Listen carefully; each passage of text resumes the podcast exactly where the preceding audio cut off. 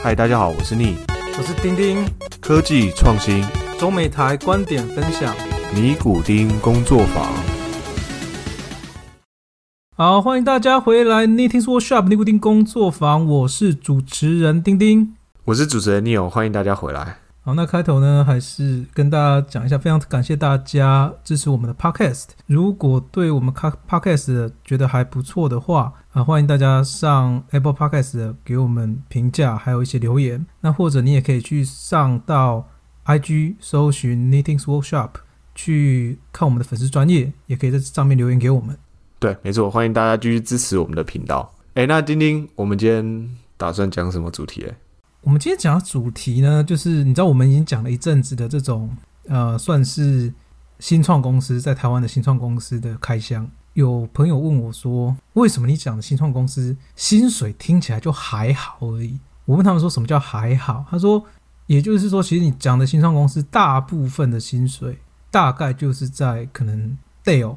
或是 HP 的 level，但是他加了股票，对吧？我们大部分讲的大概就是这样嘛。那当然，我靠，我不知道现在台湾的薪水有这么高啊！还有人居然有这种抱怨啊，就觉得你讲的薪水太低了。不是他觉得，我觉得台湾人会觉得说，你既然是新创公司，你既然是国外的新创公司，国外公司理论上你好像要给比较多的薪水。但是你你也知道，其实，在国外的话，新创公司给的薪水不见得会比较高，但是股票一定会比较多。没错，对啊，就有人跟我讲说，其实好像因为。台湾人会觉得说新创公司就比较不稳定嘛？对，所以我相对来讲，我给你的股票比较多嘛。对啊，那但是有一些人想要选择稳定的，就可以去 Dell 或者 HP 嘛。他的意思是说，哎，好像照你这样讲，我没有必要去这种新创公司啊。嗯，所以我们今天其实要来讲一家在台湾会给到非常高薪的一家新创公司。其实讲坦白话，我也不确定这家算不算新创公司啦，因为这家公司大概在两个礼拜前 IPO 了。哎，你你要讲 IPO 也可以，或者是说它被我们之前讲的那个特殊目的的收购 SPAC Special Purpose Acquisition Company 给 acquired，所以它现在在 Nasdaq 上面可以找到了，就是在两个礼拜前刚刚发生。嗯，那这家公司叫什么呢？这家公司就叫做 Butterfly Network。乍听之下，其实你会觉得，哎，这是不是在做这种 IOT 或者网络的公司？对啊，很像。但其实这家公司。啊，这家公司你要翻成好像他在台湾的公司叫做蝴蝶网络。其实这家公司主要在做的是全世界第一支的手持式的医疗用超音波系统，也就是它是一个算是 biotech 的或是 medical medical device 的公司。我还没有听过，就是手超音波系统可以手持的。对，它是全世界第一支，当初是第一支，在二零一七年的时候发行的。那为什么它叫 Butterfly Network 呢？原因是因为他们有一个 patent，他们的 SOC 主要的名称就叫做 Butterfly 的 SOC，Butterfly Network SOC，因为它是一个类似一个神经网络这样子，所以说它的名称才直接把那个 patent 里面的名称拿过来用这样子的。一开始我们还在讲一下这家公司是二零一一年时候创立的，那它的创办人主要有三个，第一位是叫做 Jonathan 啊 Rosberg，第二位叫做 Tyler Roston，第三位叫做 Nevada Sanchez。那其中比较特别的是 Jonathan Rosberg，这位 Jonathan Rosberg 呢，事实上是他是一个算是 medical 或是 bio 相关的连续创业家。他甚至在二零一六年以前，也就是所谓的奥巴马时期，他手上恐怕有的这种 biotech 或者是 medical 相关的公司，不止 Butterfly Network 一家公司而已，他有好几家公司，而且他被美国国家评选为就是新创公司在 Bio 和 Medical 里面的三十人的 Top Thirteen 里面的其中一位这样子，所以可以说他其实从在 Startup 的时候就是很著名的公司了。对，没错。那他在 IPO 之前，他募资了三百五十个 million，也就是三亿五千万美金。那他的估值达到了一点五个 billion。那他在 IPO 的时候呢？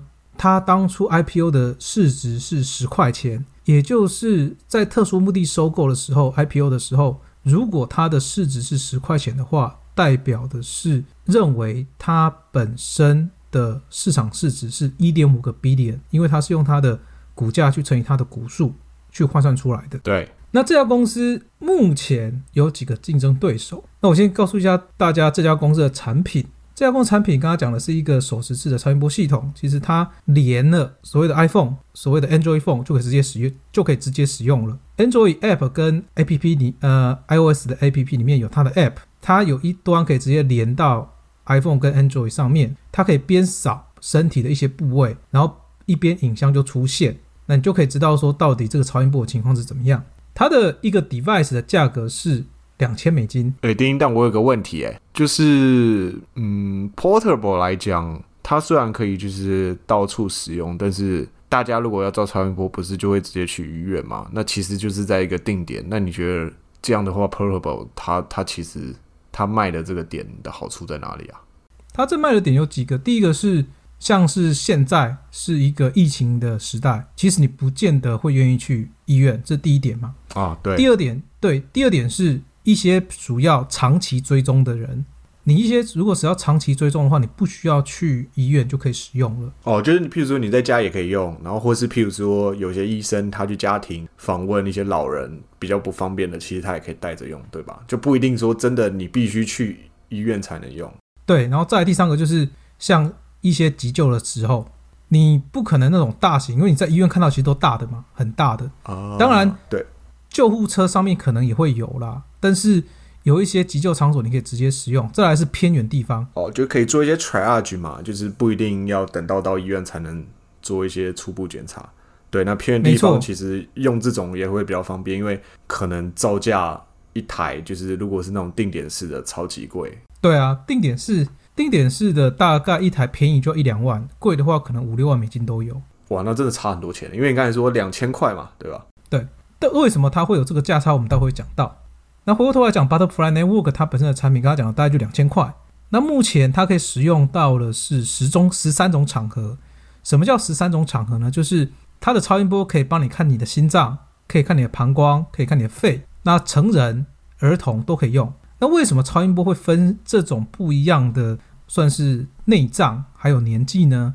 原因是因为人体的所谓的构造是非常的精密的，包含像你的脂肪啊、肌肉啊、你的不同的器官啊，还有你的血液的密度，在不同的地方其实都不一样。所以说，你如果是一般超音波的话，它必须要去使用不同的材料，还有不同的计算，才能够去达看到不同地方的啊超音波形状。所以说，很多时候不同的地方。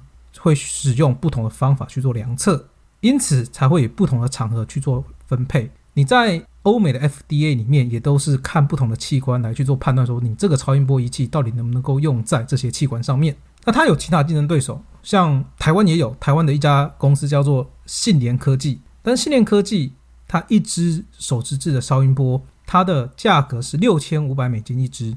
那像飞利浦，像这种大公司也有。飞利浦的话呢，它的一支大概要到，即使是手持支手持式，也要到八千一万美金，就它的价格有比大型的还要便宜一点，但其实便宜不到哪里去。所以其实手持制的蛮多家在做，但它的竞争优势在于它比别人便宜。对，然后第二个是它使用的场合比别人多，就是它可以看的器官呐，因为。看的器官可能比别人多，那为什么？接下来就讲到一个问题是，为什么它看的器官比别人多？为什么它能够使用这种手持，然后价格比较便宜？好，主要的原因有两个。第一个原因在于说，它的晶片，也就是刚刚讲的这些材料，还有一些 sensor 那些晶片，它是使用非常非常特殊的 SOC 的晶片。它的 patent 上面写的名称叫做啊 CMUT Competitive Micro Machine。Ultrasound Transducer 这个的 technology 去做成了一个 SOC，那光是这个 SOC 里面，它的专利相关的专利写了两百篇以上，所以它光是为了做这个东西，它有两百篇的专利。你可以讲成它是一个一家专利公司。那第一点是有这颗特别的 sensor，那这种 sensor 是布满在它的那个超音波手持质的末端。那第二个是它的 AI 的影像处理很强，因为刚刚讲了哦，我可能。因为血液的浓度不一样，然后因为你的器官不一样，可能我在，例如说我在心脏看到的是很清晰的，我可能跑到肺的时候，它会有一些白点在那边。那这家公司它有很强的 AI 处理的模式，它可以把一些 AI 白点的，它觉得是那个只是噪音啊的东西，把它处理掉，让你不会觉得说这个是可能是一个遮蔽物，可能是你的肿瘤，可能是你的癌症之类的，不会。它会把它处理掉，所以你会有比较清晰的影像可以来做分析。因此，它其实是靠着它强大的 AI 影像处理，还有所谓的自制的 SOC SOC 的晶片来做到大的这种超音波仪器可以做到的效果。哎、那它蛮厉害的，因为就一个硬体来讲，它等于是第一个，它有它硬体自己的技术，就是在于你刚才讲的 CNUT 的这个晶片技术。那第二个是它对于 AI 就影像处理的 algorithm，它可以去做补偿，然后可以去做呃比较清楚的模式，就是它在硬体跟软体间都有它的优势在。那的确可能可以造出来壁垒也就比较高。对，然后刚刚讲的是它的所谓的科技，就是大家讲的啊、硬实力，对吧？这就是大家讲硬实力。我们等下来讲它的所谓的另外一种商业模式，它创造另外一种商业模式。因为大部分的人觉得说你是所谓的 hardware 的 company，是你是所谓的新创硬体公司，你主要的收入来源会是卖你的 device，但实际实际上这家公司创造了另外一种不同模式的 SaaS，也就是大家喜欢讲的 SaaS 的公司 （Software as a Service） 的这个模式。它怎么做的呢？它做了几个东西。第一个是，实际上你用 AI 的影像处理过之后，它可以去辅助判断，可以让影像变得更清楚。但是实际上你不用 AI 的模式，你能不能够判断？你可以，你只要经验够丰富的话，你就可以去做判断。因此，它创立了一个 subscription 的服务，你要有它的 subscription，你才能够使用它部分的 AI 去帮助判断你的你的影像的情况。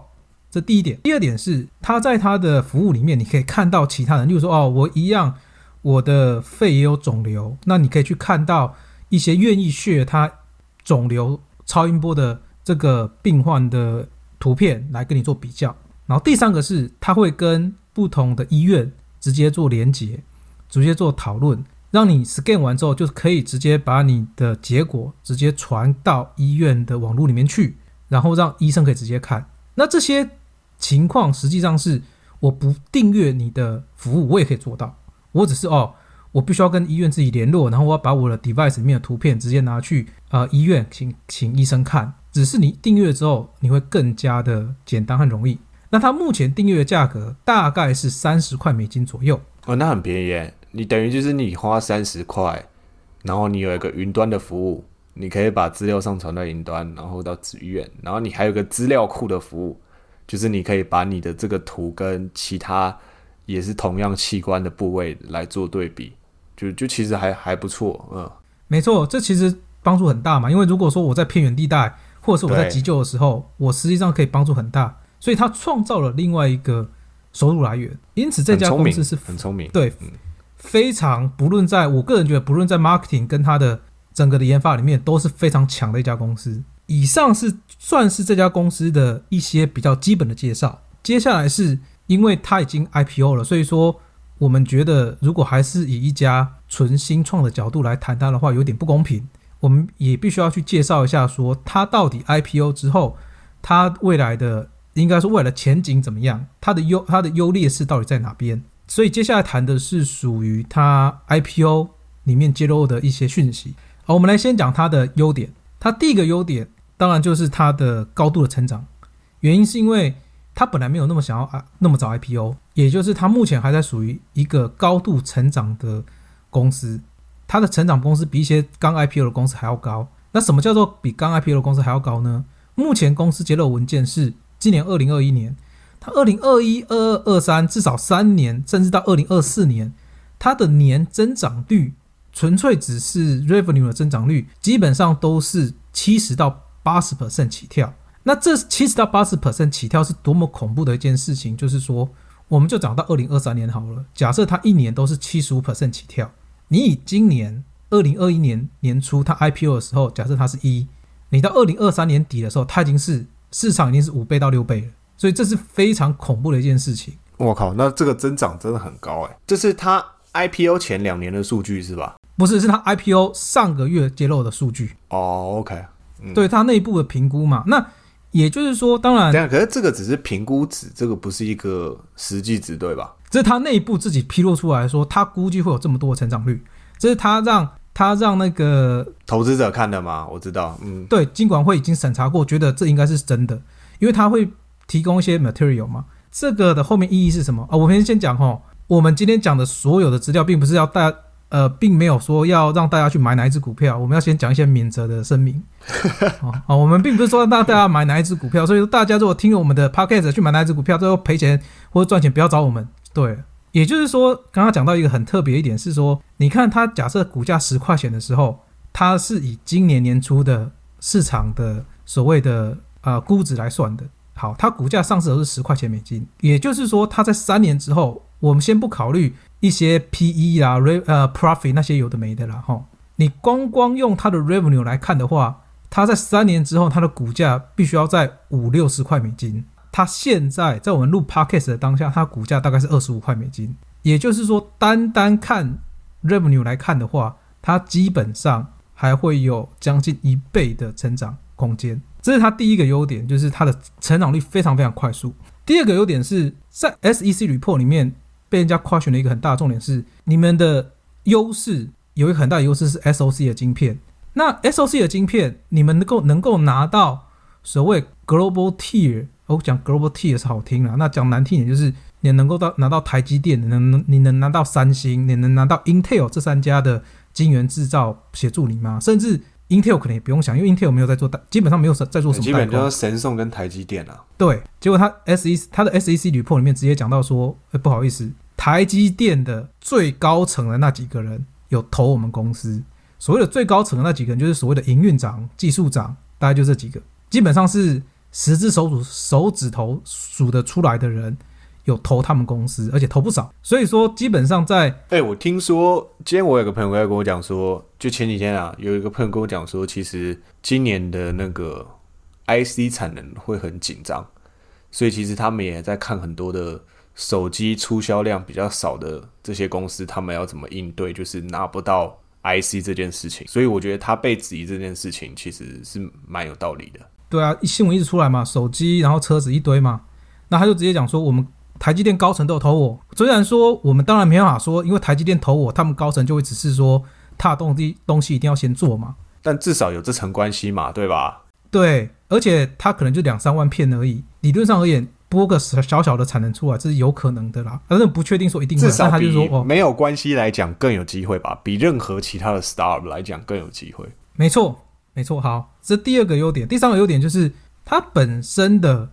市场的领先至少还在其他同业大概两年到三年，原因是因为它是第一家通过 FDA 的，然后第二家通过 FDA 在二零一九年，因为 FDA 必须要很长的时间才能够通过哦，所以它其实做 FDA 的布局很早哎，对，没错，因为刚刚讲的这些关系，包含说它的 revenue 成长速度很强，然后它的生产不是问题，然后它市场不是问题，甚至它目前主要还没有应用到偏远地方哦。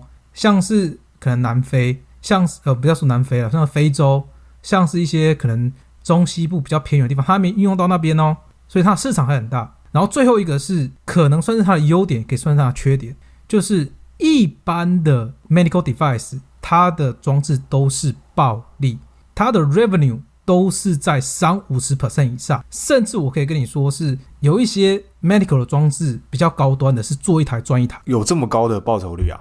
有很高，因为它一台就要一台机器就要卖可能十万美金。但你讲的是，譬如说是医疗器材还是耗材？医疗器材哦，OK，对，医就是设备啦，医疗设备啦。哦，设备，OK，equipment。对啊，因为设备才有可能嘛，因为我买一台，我可能可以用个可能五年、十年嘛，对吧？嗯，没错。它的我们刚刚讲那叫它的基本面、乐观面是这些。好，我们现在来讲讲它的呃，在 SEC report 里面揭露它的所谓的 risk 方面，它现在最大的 risk 就是。FDA FDA 的 regulation，FDA 的规定，因为疫情的关系，有可能会改变。然后，因为大家都知道，刚好听到都知道说，FDA 其实认证需要拖很长很长的一段时间。一旦它的规定改变的话，他们的整个流程又要重来，也就是说，它的装置就不能使用了。而且，FDA 的改变是国家跟国家之间会不一样，所以这是他目前遇到最大的 risk。只也就是说，如果说美国他把 FDA 重新 review 过一遍，然后他们没有事先准备的话，很有可能美国市场在 FDA 改变之后的未来一年到两年，基本上你的市场可以说是几几乎是零。因为这个就反正这个东西来讲，国家占了很大的成分，对吧？就是 FDA 今天要让就过，你就可以卖；但如果今天 FDA 说不过，你可能就随时也不能卖了。对，没错，这是他目前看到最大最大的 risk 在这边。好，然后第二个 risk 是说，它的，因为它到目前为止都没有还没有收益，大家都不晓得说它的卖一台 device，它到底可以收多少的费用进来，它的利润到底是多少？所以很多人在质疑说，它本身的 profit 并不是到三五十趴，甚至是一般所谓的手机的 profit 而已，也就是可能在二十 percent 以下。那如果是这样的话，当然对它的收益会有很大的影响。诶，这个这个质疑点怎么判断出来的啊？因为很简单，就是为什么别人要六千五、八千美金一台，你为什么两千块就可以了？哦，所以它是从 cost 的角度来讲了吧？就是你卖价那么低，你的 profit 当然比较低。对啊，但是也有可能是，但这个不知道啦，这是 risk，因为大家都不晓得。但也有可能是因为我本身牺牺牲了我部分的收益，因为我创造了别人没有的 SaaS 的这个 revenue 吗。对啊，它从 SaaS 的功能，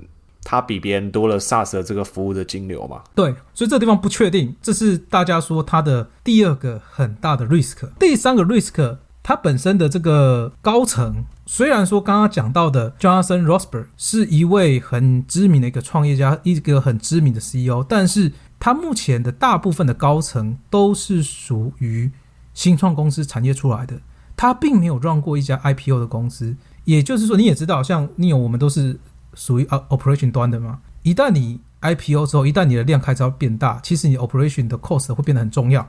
哦，这个这个蛮 challenge 的，就是很挑战，因为你在做 NPI 阶段跟你在做 NP 阶段完全是不一样的，量少跟量多产生的问题完全不一样。对，所以他现在确实一年大概出两三万台啊，但两三万台其实在这种我们的这种呃 operation 的观念上，其实还是少量。大家会怀疑说，哦，你大部分的人都是属于这种 R&D 新创产业、创新产业出来的，当你的 operation 上去的时候，你会不会造成你公司内部营运的问题？不知道。所以以上是。它目前最几个最重要的 risk 的地方，但是以 overall 而言，像是 Catherine Wood，像是 Bill Gates，他们都有买他的股票，而且 Bill Gates 是直接在他的网网站上面吧，不晓得是推的还是哪边，大力称赞这家公司就对了。也就是好，那刚刚讲的重重复一次哦，刚刚讲的只是我们针对他的 SEC report，针对他一些 background 去做他的 pros and cons 的这两个地方的分析。并不是说要叫大家买他的股票，如果大家买的股票有任何的涨跌，请自负盈亏哦，自负盈亏。大家也可以去看一下，对吧？那最后我们来讲，大家可能比较关心的，他在台湾到底薪水是怎么样？因为刚刚讲到嘛，他在台湾是一个很神的薪水嘛。我可以跟大家讲，它里面的就是还没有 IPO 之前呢，它里面的一个 PM，它的年薪可以到三百万台币，并且再加上股票，三百万台币啊！对，在台湾，哇，那真的很吸引人呢。对他年薪是三百万加股。股票哦，然后他今当然现在已经 IPO 可能没有了，也就是说，依照现在这个情况下，他的年薪可能会比三百万还要多，因为 Neo 你也知道，通常 Startup 一旦 IPO 之后，他可能股票会给少，但他的 Package 会给多。对，也就是我个人觉得三百万现在是他的低标，就等于是他有给你一个底薪，就是三百万摆在那，然后还要再 Plus 股票，哇靠，那真的很多哎。但是这家公司招的人是非常少的，对，但但你知道新创都很少了，所以你也不能说它特别少了啊。对啊，对啊，没错。对，因为新创它之前在台湾大概十个人左右，那目前因为它要 IPO，所以它的目前台湾的增材有点类似 freeze 的阶段，哪时候会在 open 或是 reorg 我们不知道。但是因我就讲坦白话，它的晶片就是只有台台积电能做，那它跟台积电有很好的 relationship，它会不会找人放在台湾？它一定会，所以它一定会在台湾增材，这跑不掉。没错，OK。了解，然后我讲句坦白话了，就是我们之前讲什么福利那些东西，就是当然是要跟其他大公司比嘛。那我相信，当我讲到他的年薪是三百万是一个 best line 的时候，其实我想不太需要讲他其他的福利了吧？对，他的底薪就打爆其他家公司啦，他几乎就是可以跟在跟在中国的一些比较比较好的职位，基本上是同一个竞争的。然后你在想说，他就是 base 在台湾，所以其实基本上。还在加股票，所以真的是蛮吸引人的。对，没错。诶，好，那这就是我们。今天的分享，Butterfly Network，大家有机会的话可以去看看，随时注意他们的网站，那看看他有没有什么时候可以释放出一些职缺啦，有兴趣的话可以去申请。对，也希望如果有在里面工作的员工，也可以跟我们分享一下，就是是不是有像传言的，就是这么好，我们也蛮好奇的，对吧？对，好，那这是我们今天这礼拜的分享，谢谢大家，我们下次见，谢谢大家，我们下次见，拜拜。拜拜。